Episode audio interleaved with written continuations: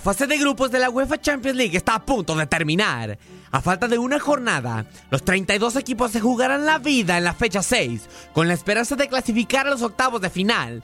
Y tu DN Radio te trae el panorama del grupo E. El grupo E luce como uno de los más parejos de la competencia, y es que el actual campeón y líder del grupo podría quedar eliminado. El Liverpool, el Napoli y el Red Bull Salzburg se disputarán los cupos a los octavos de final. La victoria o el empate le bastaría a los Reds para clasificarse. Sin embargo, una derrota a manos del Red Bull Salzburg en Austria le podría costar la eliminación y le daría el boleto a los Toros Rojos.